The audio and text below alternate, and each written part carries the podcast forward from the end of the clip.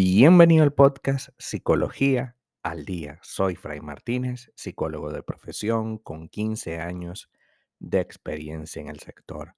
Como pudiste ver en el título de este episodio, hoy vamos a hablar un poco acerca de límites y personalidad que es permeable. Es decir, la manera como te criaron, como te validaron, impacta de manera directa en el tipo de límite y lo permeable que seas a otras personas. Em, por ejemplo, podemos desarrollar algo que se llama límites porosos. Es decir, asumimos que hay una línea muy difusa, casi invisible, entre lo que es aceptable y lo que no. No saber establecer con claridad un límite es algo que bien venimos arrastrando de hogares tóxicos, de hogares dañados.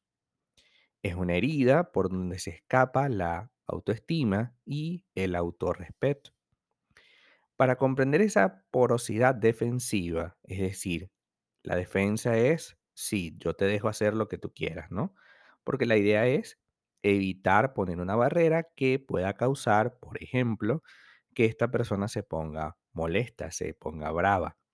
Y al ponerse molesta, pues pueda ocurrir cosas como las que me ocurrieron en la infancia, que me lastimen, que me hagan daño, que me digan cosas. Por ejemplo, ejemplos de límites porosos. Amigos que siempre piden favores. Hermanos con conductas pasivo-agresivas. La conducta pasivo-agresiva la hemos visto en este podcast, pero te la digo de nuevo. El pasivo-agresivo es una forma de manipulación en la que abiertamente no te dicen nada, por eso lo pasivo, pero a través de lo que te dicen, no importa lo que sea, hay una agresividad. No lo sé, tú sabrás. Claro, como tú eres el que más gana. No te están diciendo nada, tú eres el que más gana.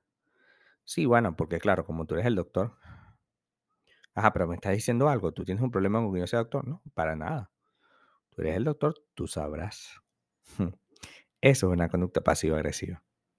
También en parejas que pasan por alto nuestros valores y que priorizan sus deseos y voluntades. Poner límites es, sin duda, lo más necesario dentro de la relación que tengamos con cualquier otra persona. Es precisamente en el territorio de nuestro cariño, en nuestro afecto, donde las fronteras, los límites deben estar más construidos.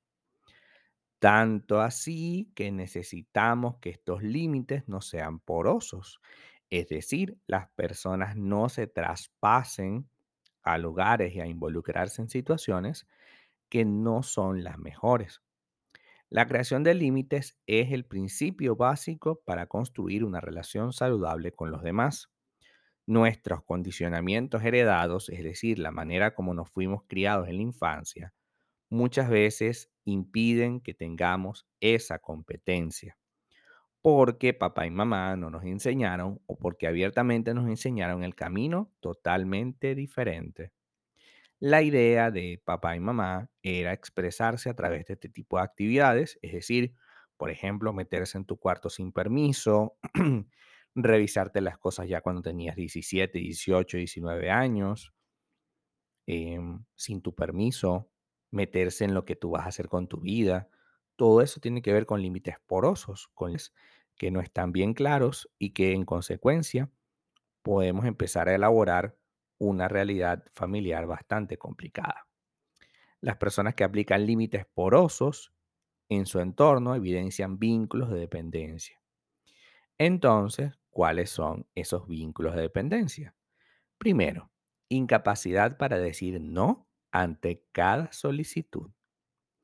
Priorizar antes las necesidades de mi pareja que las propias. ¿Por qué? Porque se han habituado a ponerse siempre en segundo lugar. Necesidad de ajustarse siempre a la expectativa y a la manera de pensar de los demás, en especial de la pareja, por un gran miedo a decepcionar o defraudar a la expectativa de la otra persona. porque como siempre, entre comillas, lo hemos hecho con nuestros padres, no queremos repetirlo con nuestra pareja, por ejemplo. Lo que los demás opinen es preocupación todo el tiempo. Por tanto, para evitar preocuparme excesivamente, yo siempre voy a decirle que sí a todo lo que opine y diga mi pareja. Por supuesto, evidencian una gran empatía que se disfraza con un sufrimiento constante. Es como si estuviese extremadamente pendiente de ti, lo cual parecería, en efecto, empatía, pero sufren por esa empatía, porque se sacan el pan de la boca para dártelo, pero siguen teniendo hambre.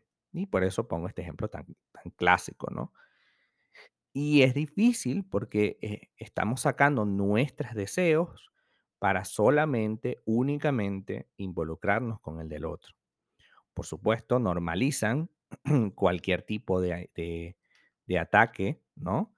Normalizan cualquier tipo de situación porque para ellos siempre será más importante lo que opinen los demás. Si tú eres de esas personas, si a ti te está pasando este tipo de cosas, es necesario que tomes una decisión coherente porque al menos si tomas una decisión coherente, tu vida va a cambiar en algún sentido y te vas a ver involucrado en situaciones que sean mucho más productivas. Así que tengamos claro, muy claro y definido, que nuestra vida es parte y parte entre conocer y construir. Así que a poner límites, porque si no, nuestra vida no va para ningún lado. Ciertamente los límites nos parecen difíciles de poner, sobre todo si venimos de familias disfuncionales, pero para eso está el trabajo en terapia, para poder ir calibrando, ir entendiendo, ir construyendo la mejor manera de llegar ahí. Hasta acá nuestro episodio del día de hoy. Muchísimas gracias por quedarte aquí hasta el final. Si deseas saber más sobre mi contenido, www.fraymartinez.com. Para consultas online, www.fraymartinez.com y también sígueme en mi Instagram, arroba fraymartinez20. Muchísimas gracias y hasta el próximo episodio.